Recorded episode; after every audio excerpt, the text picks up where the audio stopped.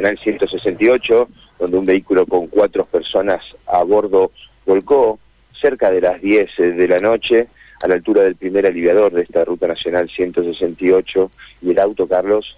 quedó literalmente, bueno, ruedas al cielo, volcado, pero colgado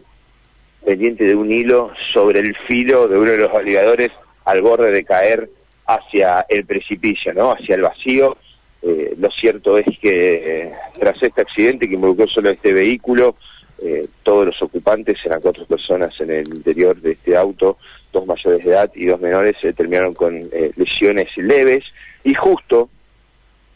fueron atendidos rápidamente por personal del GCI que circulaba por el lugar y vio prácticamente en tiempo real la situación del accidente. Bueno, bomberos, ambulancias, rápidamente, repito, entre las eh, nueve, entre las diez de la noche ocurrió este episodio y fueron todos hacia ese lugar del primer aliviador, mano, eh, hacia el este, saliendo de la ciudad.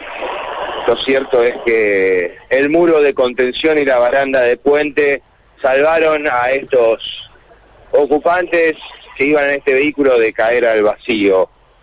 No se lamentaron afortunadamente víctimas fatales, pero si uno ve el auto totalmente destruido, ruedas al cielo y abrazado a la baranda del puente, bueno, realmente fue milagrosa la situación.